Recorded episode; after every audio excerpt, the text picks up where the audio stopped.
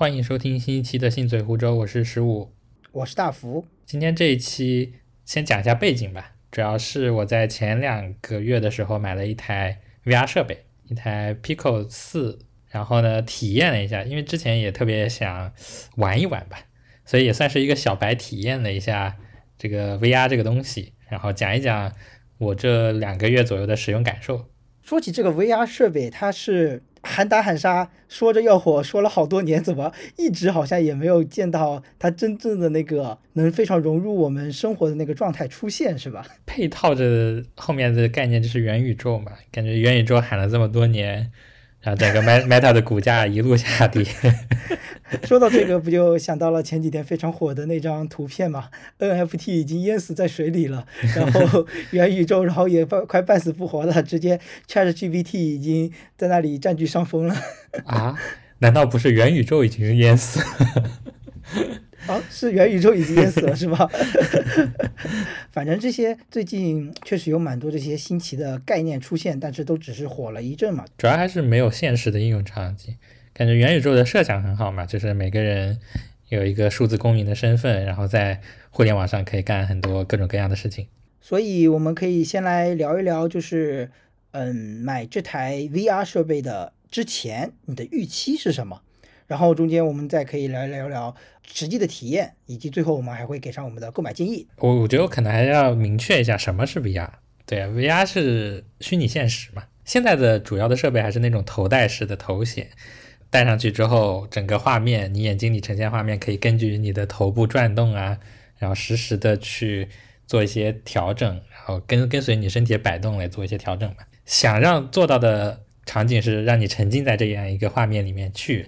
感觉是一个真实的场景，可以在里面做一些互动交互，跟跟其他人或者跟 NPC 做一些交互。嗯，相当于给了你一个假的另，或者是说另外一个现实世界嘛，对吧？对对，所以这个名字其实很贴切，就是虚拟的现实社会。他想做到的是一个线上的真实的社会。是的，我觉得与与其相对比的，就有点像我们目前所面对着这个的二维的屏幕里面的互联网世界。相当于它给了你一个每个人，因为现在每个人都是可以连接到互联网，但是虚拟现实又有点像给了每个人一个一个新的单纯的自己的一个互联网空间的感觉吧。呃，就是之前那个 NFT 也是，就是大家想做 Web 三点零，是吧？为什么要想做 Web 三点零？因为是一个想象中的那种乌托邦的感觉，一个自由的、去中心的、不受不受管制的。就是说，设想中啊，是一个不受管制的一个东西。我刚想讲那种，也就是类似于那个去中心化，每个人自己都是一个中心，就相当于每个人带着自己的一个 VR 的一个头盔，然后就是可以进入自己的自己作为中心的那个宇宙的感觉吧。所以之前的那些元宇宙里面还会有那种虚拟的房产啊什么的，就需要需要你把现实中有的东西都挪用到里面嘛，对吧？呃，元宇宙或者说 VR 一个终极目标，其实像《黑客帝国》那种感觉，就是每个人生活在一个虚拟的世世界里面去的这种感觉。对，只是《黑客帝国》里面是真的脑机接口，而我们现在只是戴着一个眼镜，对吧？没有那么残忍。而且就是之前那段时间元宇宙特别火的时候，作为就是建筑行业从业的人也很多，所谓的就是有个风潮，就是喊着要去转行去元宇宙里面建房子，因为感觉在里面能发挥很多设计师的一个天马行空的想象，所以当时对这个方面其实是蛮有憧憬的。但是到后面到目前来看，发现哎，好像湮灭了很多。你说元宇宙如果创造了一个新的这样一个社会场景？但它好像还是跟现实有那么一点关系，是吧？还是有房子、土地、有财产，甚至有可能还要还贷款。对，非常有可能，因为有很多当时在元宇宙初期建设的时候，有很多人就已经想着里面的一些土地资源，想要先占山为王。因为你拥有了土地资源，在里面的土地资源，就像最开始的那个原始的资本积累一样，你可能以后就是资本家了。现实生活中你不是资本家，只能在里面达成了。所以说，当时这个概念的想象空间很大，但是一直到现在，我感觉是这几年，也也有可能是因为疫情。呃的产生，然后让大家对这个线上世界越来越向往，然后这几年的这种网络上的新兴的概念层出不穷，我觉得就比以前出现的频率高很多，然后人们对他们的那个向往也很强。这主要还是要赚钱嘛，没有新概念怎么赚钱呢？刚刚扯了这么多元宇宙，其实想说的就是 VR 可能是元宇宙的一个入口。相对于平面的这种电脑上的操作来说，沉浸肯定是要比电脑更沉浸一点的。聊到为什么不火，我我的一个想法就是，它还没有到说能彻底颠覆掉这种平面的电脑显示器这种感觉，它的体验没有那么好，沉浸感也不没有那么强。呃，像我们最开始的时候用智能手机的时候，是诺基亚按键的那种实体按键，还记得吗？嗯，记得记得。在苹果推出这种电容屏之后，感觉迅速的一下子风向就变了，整个就往这个方向，就是大屏幕，然后去掉实体按键，一下子就往这个风向上转了。就是这种是一种有点像革命性的改变，一下子就淘汰了实体按键的手机。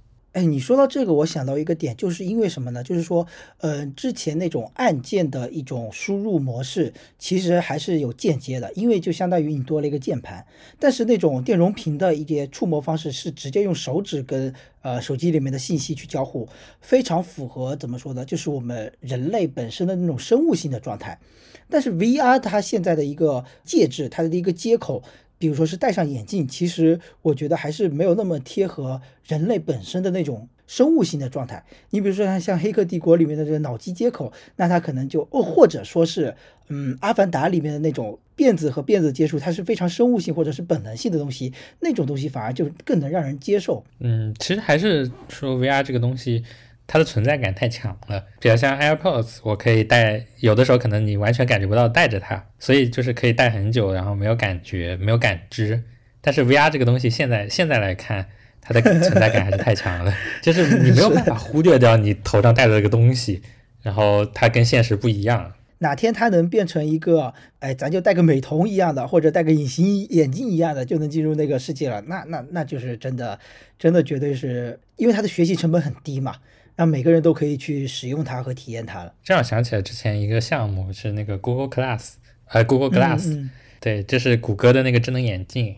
在我们高中那会儿，就刚推出的时候，不是就是大家都很想尝鲜嘛？但是好几万美元的价格，那那时候感觉可太帅了，戴在那个走在街上，虽然 需要你会承受不一样的目光，对对对，但是你自己肯定觉得超酷。如果是到那个体量的话，我觉得是一个很不错的设备。所以，其实我还想到了另外一个前段时间特别火的电视剧《三体》，它不是呈现出了在你眼前的一个倒计时吗？当当我们拥有三体人技术的时候，VR 不行，这个可能又有点矛盾了。那个时候，VR 算个什么呢？眼前的倒计时，那那就是 Google Glass，但它是全沉浸的呀。Google Glass 它是很明显的有隔阂的感觉嘛。哎，Google Glass 这是一个蛮可惜的项目，哎，现在也已经被砍掉了。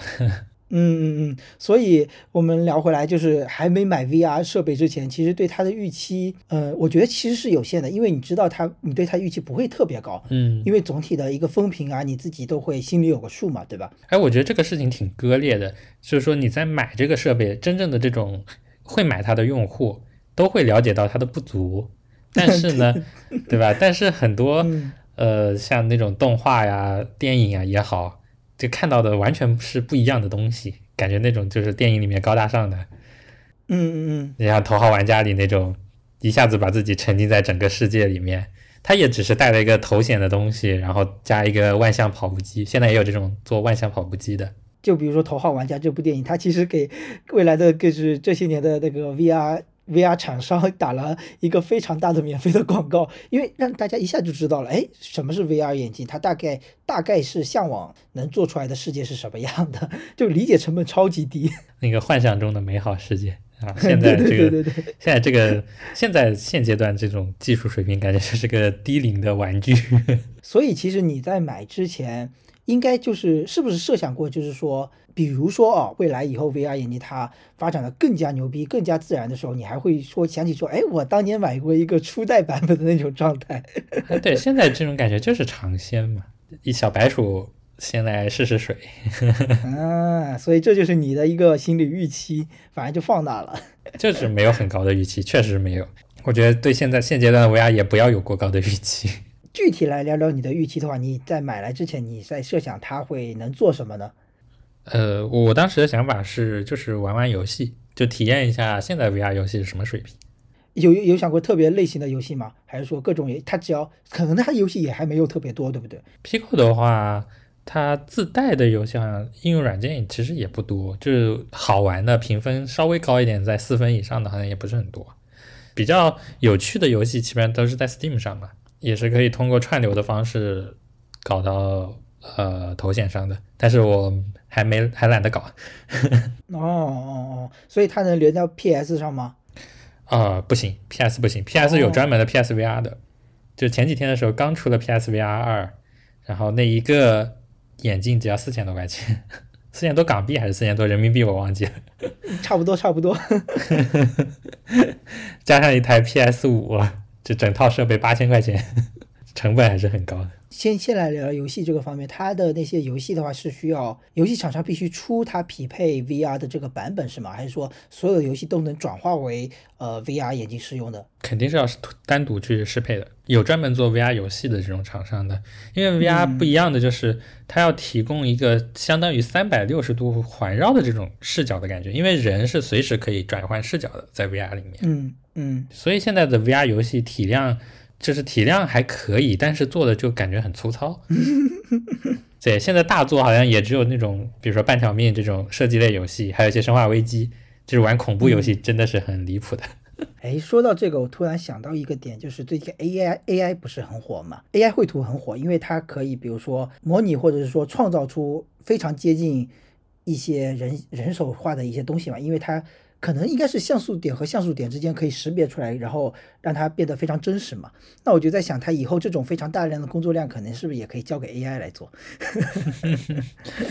嗯，AI 做，我感觉建模可能这段时间可以，但是如果想实时渲染靠 AI 来的话，我觉得现阶段短时间内应该是不太可能。那除了游戏，你还有想让它做什么吗？买来这个 VR 眼镜的话，还真没考虑这么多。因为在在我买之前啊，说实话，我也只了解游戏，就其他的它的应用，就是尤尤其是什么看视频、看电影这种，我是基本没接触过的。我前段时间有找工作的时候，刚好去了一家开发 VR 应用的一家公司，嗯，啊，他们是跟那种医院有合作的，是做一些心理上的治疗的一些心理干预的一些应用的。我还以为是远程手术之类的。好，那那延迟，那分辨率，医生都要爆炸。就是主要做一些应用，比如说他带我体验了一个，就是给那种恐高的患者，然后做一个那种电梯，然后摁摁十八楼，然后然后上上楼，到那个楼顶的时候，走到外面是有一块木板，然后你走到木板上就可以看到底下的街景。然后我问他这个东西怎么治疗。然后旁边那个工 工作人员跟我说：“你跳下去。”然后就是我怎么感觉这有点离谱？对，就是我不知道他这个治疗方法是不是真实可行的。我也在想这个问题。然后就是有一种那种对抗的感觉，就是你怕什么，那就让你体验什么。这这有点离谱吧？万一造成更大的心理创伤。嗯，反正就是。我就就照照他说的往前走了两步，然后跳了下去。但他那个动画做的也比较潦草嘛，就是你感觉不到跳楼的加速度，就是它是平滑的就下来了。对，它是没有那种体感的嘛，对吧？它只是那种呃视觉上给你大脑造成一定的假象，但是其实真正的失重感你是没有的。因为主要是我之前在商场里面，就是你知道商场一楼它那个空间比较大的地方。都会有摆那种 VR 的那种体验装备嘛，然后玩游戏可能要一百块钱一个小时的，之前我记得，因为商场里特别贵，然后就玩那种游戏，那种游戏画面其实就让我觉得比较确实比较粗糙和劣质吧，就让我想到了以前看那种四 D 电影之类的那种感觉。对，现在这些应用，尤其是呃一些不是那种大厂开发的应用，就比较粗制滥造。嗯嗯嗯，哎，说到这个，其实我还在想，就是因为我们要聊这个 VR，我今天还在想，就是说，如果我设想我用 VR 的一个场景，我就还想过，就是用 VR 看看星空，我觉得会特别好，因为你知道那种呃，有那种 A P P 嘛，就是专门看星象的那种 A P P。嗯，如果那种 A P P 能应用到这个 V R 眼镜里面来，我就觉得那种沉浸式的观察头顶他的星空，哎，比如说现在是什么座、什么星座，然后万一哪时候还有个流星雨之类的，我觉得会非常漂亮。一些，而且它可能甚至可以就是把当下的星空给摄影下来，然后稍微加强它当下的那种星星的这种亮度，我觉得也会挺有意思的。嗯，这个项目我王多鱼投了。你记不记得以前有一个玩具，就是说从日本来的，叫做什么？哎，成年人的星空还是什么？就是一个像一个呃非常有棱角的一个八边形的一个球体，然后它在一个黑暗的空间里面，会在头那个吊顶上，整个天花板上投射出很多星星光光的一个亮点，就是模拟星光嘛。当然，那个淘宝上都是图片比实物做的 要好看很多，感觉也是好多年前的了，是吧？很多年前了，但是我会觉得每个人对于这个星空都会有那么一点点向往。这个东西在 VR 的世界里面还是有可能实现的，因为它有点呃不是完全的虚拟现实，它真的有点像增强现实。哎，它可能更适合 AI、AR。对，可以用通过手机这种 AR 的方式。我感觉现在 AR 做的最好的还是苹果，还有淘宝。嗯，可能 是。其他好像真的很少见到。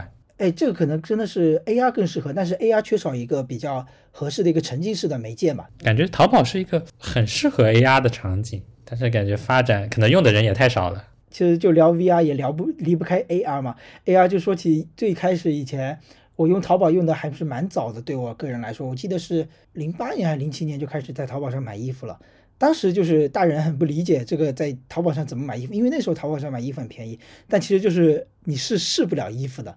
你就只能估摸着那个码数，而且当时那些衣服的那个商品的介绍栏里面的那些码数值也没有那么精确的，每件衣服都是比较，就是每一家的 XL 都是不一样的那种感觉。所以现在这个 AR 可能还是挺有用的。我感觉 AR 的一个局限就是它测量东西不是很准。苹果不是有个对有个应用是测距嘛，那个尺寸就不是特别准，所以这应用到整别的场景，比如说你衣服是 XL 的。测距仪不准，然后 M 码发现是合适的。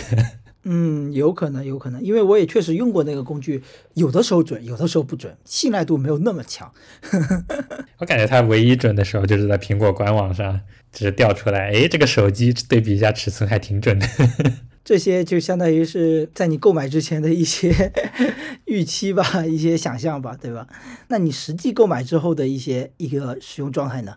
接下来就是可以开始吐槽的环节了吗？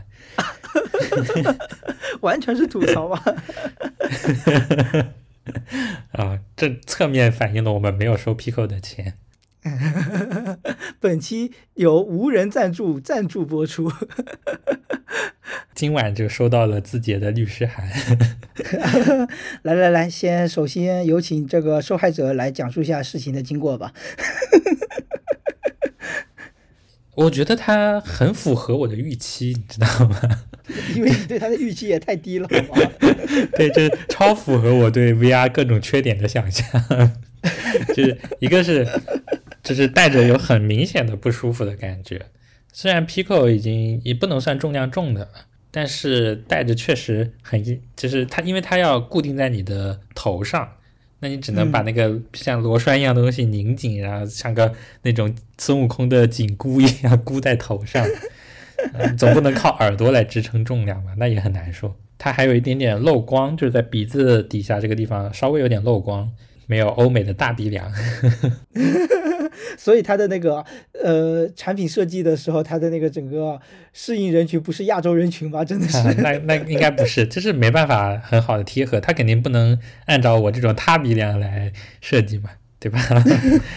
肯定要留点空间的，所以它也有那种泡棉，差不多可以塑形的那种，然后就可以把这个洞给填上，但是那样就更不舒服了。好吧，好吧，这也太太太，啊，太鸡肋了。然后还是老生常谈的分辨率的这种问题，我感觉是比之前我看到那种视频里的已经好一些了，但还是达不到就像我们人眼对这种现实的这种要求嘛，还是很明显的看到那种颗粒感呀，那种像素的感觉。但是我我理解就是说，你说让他追求到人眼，我觉得你这个相要求相当高了。因为我就在想，你能不能达到，比如说，呃 YouTube 或者 B 站它能放 4K 电影的那种精度呢？呃，想多了，现在一感觉 一零八零 P 都有问题。我觉得能达到一零八零 P，那我觉得已经都已经满足了。到人眼几乎太难了吧？这也，这是 VR 这个特性导致的嘛？你像呃，就是环绕的视野的话。你是想要达到四 K 这个精度，它的素材体量就爆炸了，感觉这个还是很很难协调的东西。到了一个当前技术力很难解决的时间段，可能需要一点其他的新兴的东西来支撑。嗯，有可能三体人已经来了。呃，你玩游戏的时候会晕三 D 吗？啊，你有玩游戏吗？突然想起来，我以前会玩呀，我初中的时候会玩，初中的时候玩《穿越火线》和《地下城与勇士》。哎，你说穿越火线算不算三 D 会晕三 D 的？对对对，CF 你会晕吗？我以前从来不晕。然后我记得我大学有一次玩了室友的《守望先锋》，我记得我晕的不行不行的，都快吐了。这样子，我感觉对，就是我我来说的话，就我对这种射击类就 FPS 类游戏好像会稍微好一点。嗯，就是晕三 D 的感觉。比较难受的是那种第三人称视角的三 D 游戏，比如说吃鸡是吗？啊，对对对，就这种，这种我就玩久了我就会晕。我就觉得我以前是不会晕三 D 的，但是我真的第一次晕三 D 的时候，我知道什么叫晕三 D，就这跟真的跟晕车一样，会想吐。对，是是真的很难受，这就限制了我打游戏的时间，我就不能变成网瘾少年。多少家长梦寐以求的一个点 是吧？带着 VR 一定是会晕三 D 吗？呃，会放大这种感觉，就是如果你晕三 D 的话，玩 VR 会更晕，而且晕的时间会很快。像我玩那种三 D 游戏，有的时候可能玩一个小时到两个小时之间会难受，但玩玩 VR 的话，可能就是二十分钟，有效减少男性使用那个玩游戏的时间，女友必备。对，就是晕三 D，就是你的画面跟你的身体的认知不匹配嘛。呃，这样你玩那个射击类游戏的时候，你鼠标快速抖动的时候，就很容易晕的。就是因为你感觉在转头，但是其实你没有转，这个时候就会很容易晕。然后 VR 就放大了这种感觉，当你转头的时候，那个画面跟不上你转头的速度，让我想到了网速极差的那种状态。尤其是帧率低或者延迟高，就会让你更晕。所以现在很多游戏的帧率上来之后，云三 D 可能也会稍微好一点，一至少得要一百二十帧，一四四。这让我想起了李安的那部《双子杀手》，是吧？还有个 VR 的限制，它跟那种电影里面你能一直走走走走走走，然后就那种万向的跑步机可以随便走的那种场景不一样，它就会需要你画个圈，然后你只能在这个圈内活动。如果是有一个万向的跑步带的话，那其实只要把这个跑步带在这个圈里就可以吗？呃，就让你一直走不出去，它只能做到这一点。它的缺点还有就是活动限制范围很小，是吧？感觉你看到一个广阔的一个大世界啊，心潮澎湃，结果能活动的空间只有这么大，发现你这个楚门的世界特别小，是吧？对，而且现在这种游戏里的设计是，如果你走出了那个圈，会马上掉。就是头显上的摄像头，你就看到了现实中的环境，这个沉浸体验的噩梦一下子切回现实。怎么说？我感觉哪哪都是进步空间还是有很大的。啊，对，进步空间很大。我感觉它是每个方面都需要进步呀。这这相相比较前几代确实一直在进步，只不过还没有到让人满意的程度吧。我感觉路漫漫其修远兮，你为什么要买这一代呢？嗯，总得有人支持嘛，不然可能就没有下一代。哦，你这个思路倒是挺清奇的。接下来说一个最致命的一点哦，就是内容太少了。就像刚刚说的那种 VR 游戏都必须是定制的，对吧？就没那么多人愿意去做。感觉这是一个向下的螺旋，内容少，买的人就少，然后买的人少，内容就更少。或者说它缺少一款呃特别爆的一款游戏，对吧？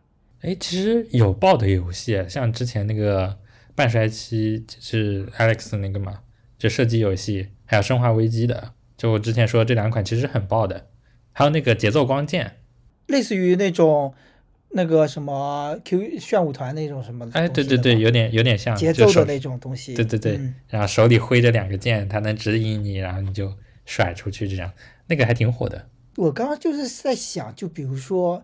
呃，奈飞的爆火是因为纸牌屋，但是如果你连你说了它都有爆款游戏，但是不是有有没有可能是因为玩游戏的人太少了？呃，就比起比如说电视剧这个体量的来讲，那肯定是小众的，玩主机游戏的都很少。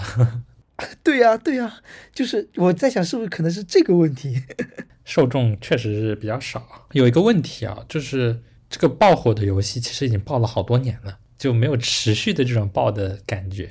嗯，对对对，你像奈飞出的《纸牌屋》，但它后面不是还出了更多的什么鱿鱼游戏啊，这还能继续延续下去吗？你像这几年，如果奈飞没有好的剧了，那它的订阅数肯定也是大幅下降的，对吧？它奈飞现在也也是骑虎难下，也必须得不断的上精品，这种感觉，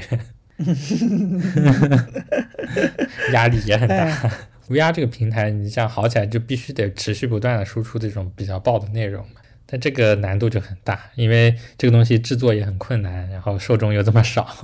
因为我总是在想，它能做一些除游戏之外，就比如说我不玩游戏，我能用 VR 眼镜干什么之类的一些事情吗？你有听说过 VR 电影？哎，没有，类似于 3D 吗？还是还是之前说的那种 3D 的环绕的视角？呃，我有看过别人的那种游戏视呃测评视频之类的，他就是走到电影院里面，然后你眼前有个非常大的电影院的屏幕，但其实我呃就，感觉、不一样，不一样，不一样。就是你你说的那种，就是它自带的那种模式嘛，这一个影院的场景，然后你面前只是一块嗯大屏，屏幕里放的还是视频。这个我之前也看了，我感觉体验也不是很好。其实只是让你换了个场景，然后其实荧幕还是平面的。对呀、对呀、但是之前说那种 VR 电影是专门用 VR 设备拍的，然后你相当于是在里面的一个场景，你还是可以四周的看。你进入电影里面吗？嗯，对，就我之前看过一些短片，就是比如说那种动物世界的场景，你在正中央，哦然后你四周是各种各样的动物，你就四周环绕着看，这是一个三百六十度的视频，就这种感觉。Oh my god！我突然想到一个点，就是自然教育。Oh my 嗯 god！、我最近在也是在看一些自然教育，就是也认识了一些朋友，我会觉得如果有这种前景的话，会非常合适。小朋友都不用去非洲，他就直接能看非洲上的一些大动物。哦，我觉得挺有意思的。现在问题就是这些东西成本还是比较高，因为我之前看有各种电影节上也有 VR 电影的一些展出了，呃，数量还是太少了，像你刚刚说的那个电影的的篇幅也应该是很短嘛？很短很短，像这种视频都只有一两分钟的。它的就是这个叫什么来着？它大小也会很大，影片的体积很大嘛？对，影整个影片体积很大。然后我之前有就是嘿嘿，你越嘿嘿，大家越想听。对，情情色就是第一生产力嘛，把这两个字反一下。就是很人性的一些东西嘛。最开始好像听说过 VR 影片，其实看的是小电影，嗯，就是那种身临其境的小电影。虽然我还没看过，我其实挺好奇的，但是还没看过。我之前看的那种包体，就是一个一小时左右的电影，其实有二三十 G 的。对，其实跟蓝光差不多的，但它画质其实没有蓝光那么清楚。这个东西也是一个限制吧，它的体积还是太大了。也联动到了上一集，就是讲 NAS 的情况，你可能需要很完整的一套设备流，你才能很好的体验一些东西。比较让我惊喜的一个点啊，体验里面为数不多的惊喜的点是它的直播。抖音直播那种吗？抖音上其实是有专门的 VR 直播的，不知道你有没有注意过？呃，而且在手机上是可以可以搜到的，有一些 VR 直播间。但是在手机上看呢，它就是一个比较正常的视角的那种直播了，嗯就不会有 VR 里那种身临其境的感觉。然后 VR 里看那个直播身临其境那种感觉，就是那个小姐姐在你面前跳舞。说起这个直播，确实是让我也很震惊的一件事情，因为上次去你家的时候，确实着实体验了一把，我会感觉他肯定非常受广大的中年男性的一个受欢迎的程度很高，我觉得。现在问最大问题是中年男性不会买 VR。根据我的体验啊，我感觉好像 VR 直播间是不是不能美颜？哎，我在想，它美颜的空间有限，因为你就对比那种正常直播的那种情况来说，它相当于在你脸上糊了一个东西嘛，平面化的那种东西。但是根据我上次体验那种状态，相当于他那个形，我形容一下，就是说你在用 VR 看那种小姐姐跳舞直播的时候，你相当于你有一个龙爪手把它一下吸到你的面前，就在你脸前在那跳的这种感觉，脸的面前在那跳的这种感觉。所以说这种比较立体的状态是比较难美颜的吧，我感觉。就是 VR 里面场景里面还是可以调远近的，你甚至可以怼到脸上去看，我感觉很擦边。就是这种直播真的很擦边，但是呢，可能对这一块的监管还不是特别多，毕竟体量太小。对啊，像你说的，就是买 VR 眼镜的人就少，而且知道 VR 眼镜能来看这个直播的这件事情的人更少，对吧？像我之前看那个呃 Pico 的那种商店的榜单里面，一个软件下载量有上千，都已经算多的了。那确实很少，确实很少。不过我觉得。这一个点在未来，我觉得很有可能成为趋势。呃，也不是，也不能这么说。我觉得它还是有一定趋势，因为我觉得它真的跟现在的那些直播很有区别，体验上真的差别很大。我感觉是一个平面的和一个立体的，就感觉这种感觉。对对对。说到这个直播，我就想起来另一个直播里面也是在那个 Pico 视频，就在单独有个应用，其实不是在抖音里看的，就在那个 VR 里面也有抖音这个 APP。因为 Pico 是字节旗下的嘛，所以肯定会有抖音。但是那个抖音其实刷起来跟你在手机上刷是一样的，就那种平面的感觉展现在你面前刷。哦，对，这个直播是在 P 在那个 Pico 视频里面看的，就是在 VR 眼镜里面看平面的东西，就让我想到了另外一个设备。我第一次听说这个设备就是在快乐大本营里面，就是你能躺着看电视 那种东西。你平躺着，脸对着天花板，然后他那个眼镜上面有个折射、折反的折射的一个装备装备，然后你就能看到那个本来正对着你的那个电视。我在想，有可能就是这样子的一个东西而已。所以就跟刚刚讲的那种 VR 里面的真正的那种 VR 直播还是不太一样的。是的，在 VR 里看抖音就是多此一举。呃，对啊，戴着又累，是吧？想刚刚想说的其实是那个 Pico 视频里面的资源还是。比较少的，呃，就像刚刚提到的那个直播，呃，那天你来的时候应该是下午的时候，看主播应该不超过十个，对吧？比如说你刷抖音视频，你是永远很难刷到重复的东西，对不对？然后在 Pico 里面，你就是经常就又重复啊，怎么又是他啊？怎么又是他？那天下午看的时候，呃，主播数量比较少，而且质量相对我那天晚上看的时候还是比较一般的。就下午就感觉主播也比较蔫儿，就也没什么活力，也不想互动，就在那里坐着。那这其实很符合直播行业的一个作息时间了。但是我其实晚上的时候感觉主播也不超过二十个，嗯，相对我们平常这种直播，你你刷不到重复来说，体量还是差太多了。不过这一点我觉得它还是在未来是有一定空间可言的。你就比如说，我们不打擦边球，就是一些呃户外直播或者是呃游戏直播。我觉得你比如说你是直播一个 VR 游戏的主播，然后你又让观众戴着 VR 眼镜去看你直播，我觉得这事儿也会挺神奇的。就现阶段这些内容还是公司产出为主嘛，嗯，感觉都是自己自己做的东西。对 VR 直播需要专门的设备来直播，不是一个手机就能解决的。哎，但其实如果这么畅想一下，我觉得未来也会，我觉得不一定能说更好吧。我不知道你有没有看过有个电影还是什么，就是说未来所有人都只用躺在那边摄入营养，然后自己娱乐。带着娱乐设备就 OK 了，其他因为就是社会的生产力已经太剩余了，就有很多人就永远就躺在那边，只有摄入营养，呃，只要维持生命就可以了。其实我感觉有时候也不一定好。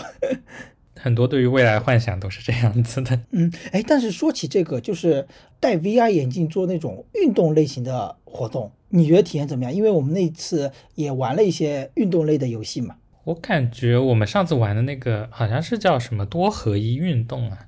这里面有各种游戏，像是篮球啊、高尔夫啊、网球啊这种。我当时的感觉就是，它跟现实生活中的运动还是差别蛮大，但反正也能让你动一动，也蛮累的。因为一方面你就是要呃习惯，或者是说学习它里面那种。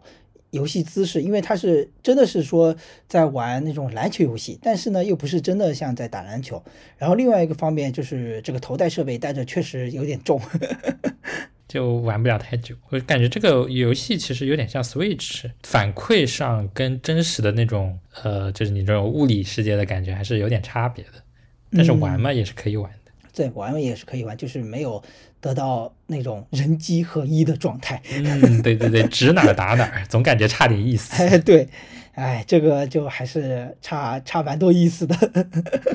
但这个应用其实它在商店里的评分还挺高的。嗯，我觉得它整体的制作啊、画面制作啊，我觉得都很 OK，而且都很呃很家庭化，就是真的适合全家，比如说呃轮流两个人这样分别在那玩嘛，对吧？但是这个跟人体的一个匹配程度啊，我觉得都有关系。用是可以用的，就是差那么点意思。你说它跟网速会有关系吗？呃，应该没啥关系。哦哦哦，哦，这里说到一个点，当时我们投屏投到电视上用的是二点四 G 的网络，就延迟大概有一分钟左右，你还记得吗？记得 后来切到五 G 之后就好多了。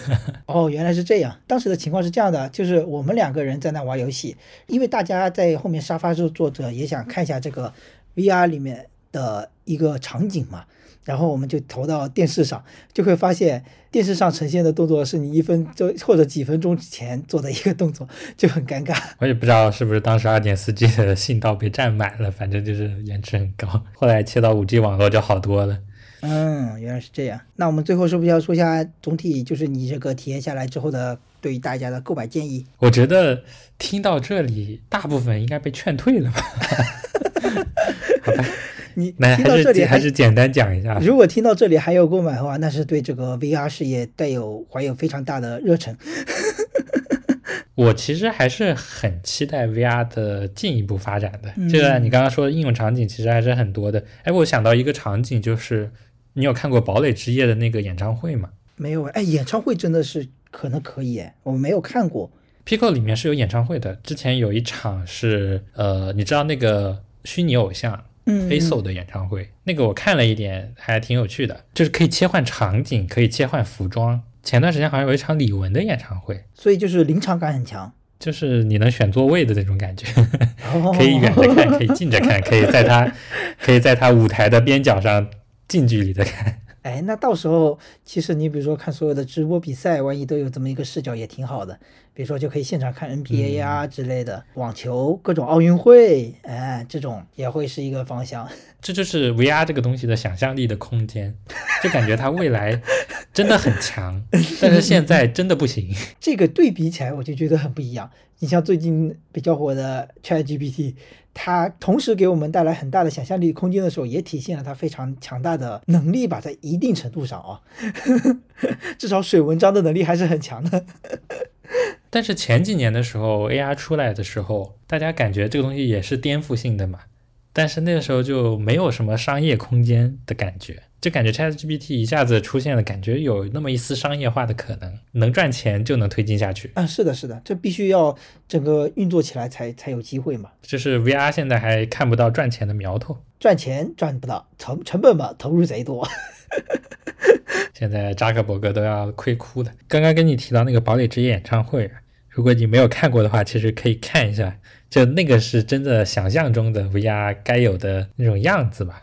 哦，他那个东西我没有 VR 设备的话也能看吗呃，它是一个平面的演唱会，但是真的很酷炫。？OK OK，我在想，如果能用 VR 更沉浸一点的话，那个效果肯定是超级棒的。至少那那个平面的视频看起来已经是当时看起来已经很震撼了，感觉就是就是虚拟和现实那种结合的感觉。哎，说回来总结一下，嗯，就是我还是比较期待苹果的 XR 的设备。也就是 VR 是吗？只是换了个名字。呃，对，苹果总是要起点不一样的名字。现之前是叫 XR，就是它出、出的时候上的时候，肯定我估计肯定是不是这个名字，会有一个更酷炫的名字。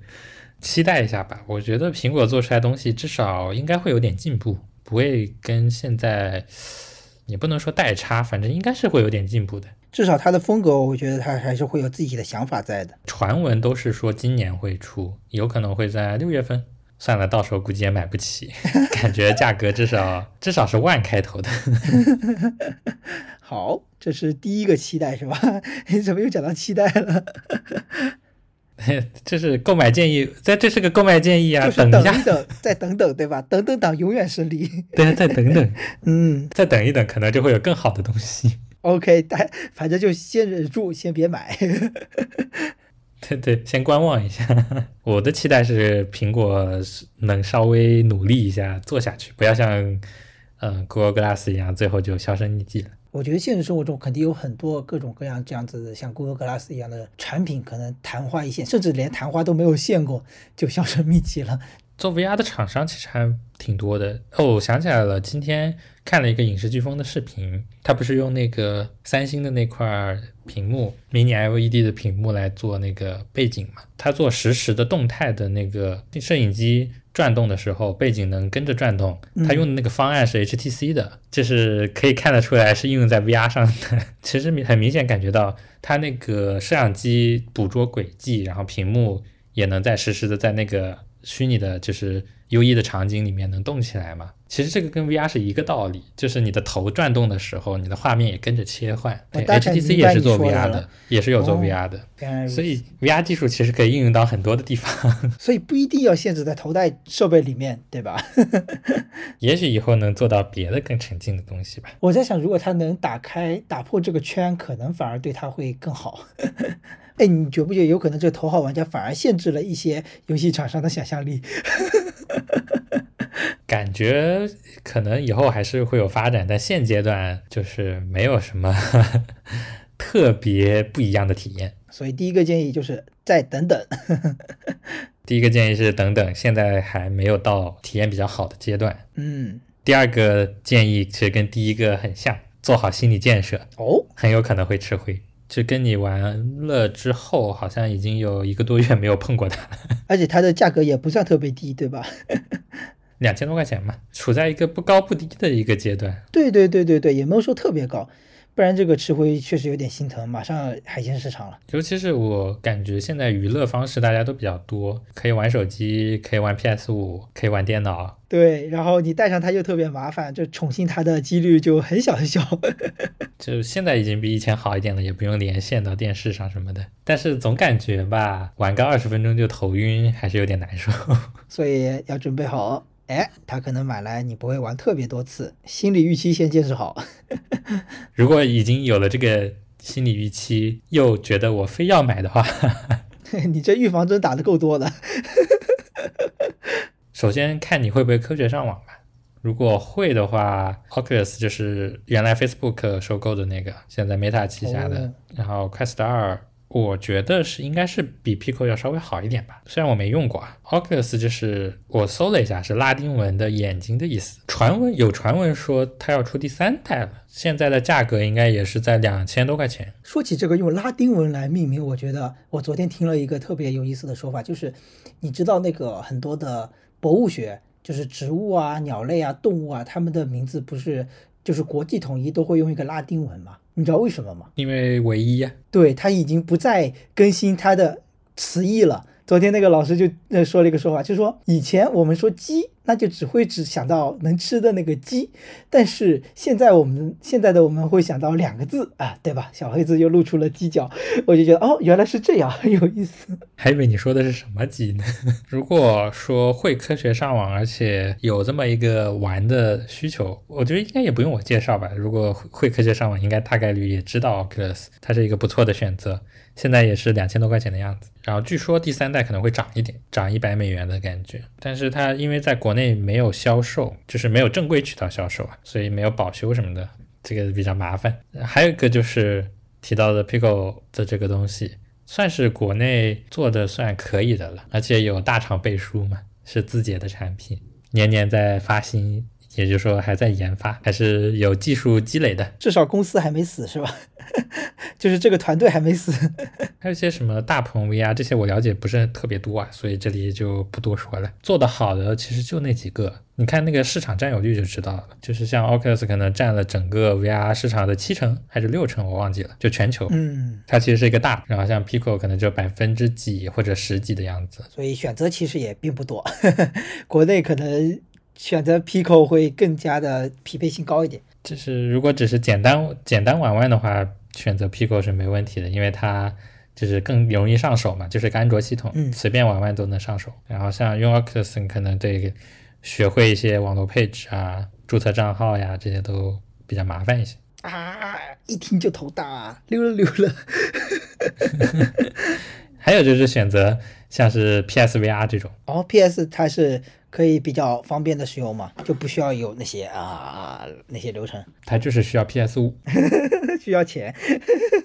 而且对它，而且它内容也受限的，就是现在 PS VR 上的好像是说新支持的应用不多，软呃游戏不多，就几个吧，好像，但是会有些大作，路漫漫其修远啊。选择其实不是很多了，主要还是要先做好心理准备，做好吃灰的准备。这个东西比 Switch 还更容易吃灰。对，我就我总结的话就是，如果你想做一个尝鲜者，哎，可以一试，然后也结合我们今天做的这些事情，然后我们也可以来一起畅想一下它未来还能做什么，是吧？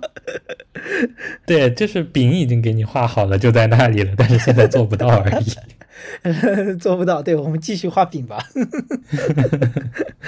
现就是给你呈现的是什么钢铁侠，呈现是复仇者联盟，然后实际拿到的成品是铁胆火车侠之类的 小小。哎呀，不行，暴露年龄了，我怎么看过这个动画？我也看过，铁胆火车侠也不差，好吗？对对对，现在应该是高铁侠，就好担心这一期就变成劝退指南了。其实是会有点了，不过给大家做个参考呗。谨慎，谨慎，还是谨慎。那这期节目其实也是相关，呃，也是属于我们这个各种电子设备的相关植被当中的一期。今后我们应该也还会有相关的内容出现，所以大家也可以期待一下。我们这期的节目就到这里了，我们下期再会喽，拜拜，拜拜。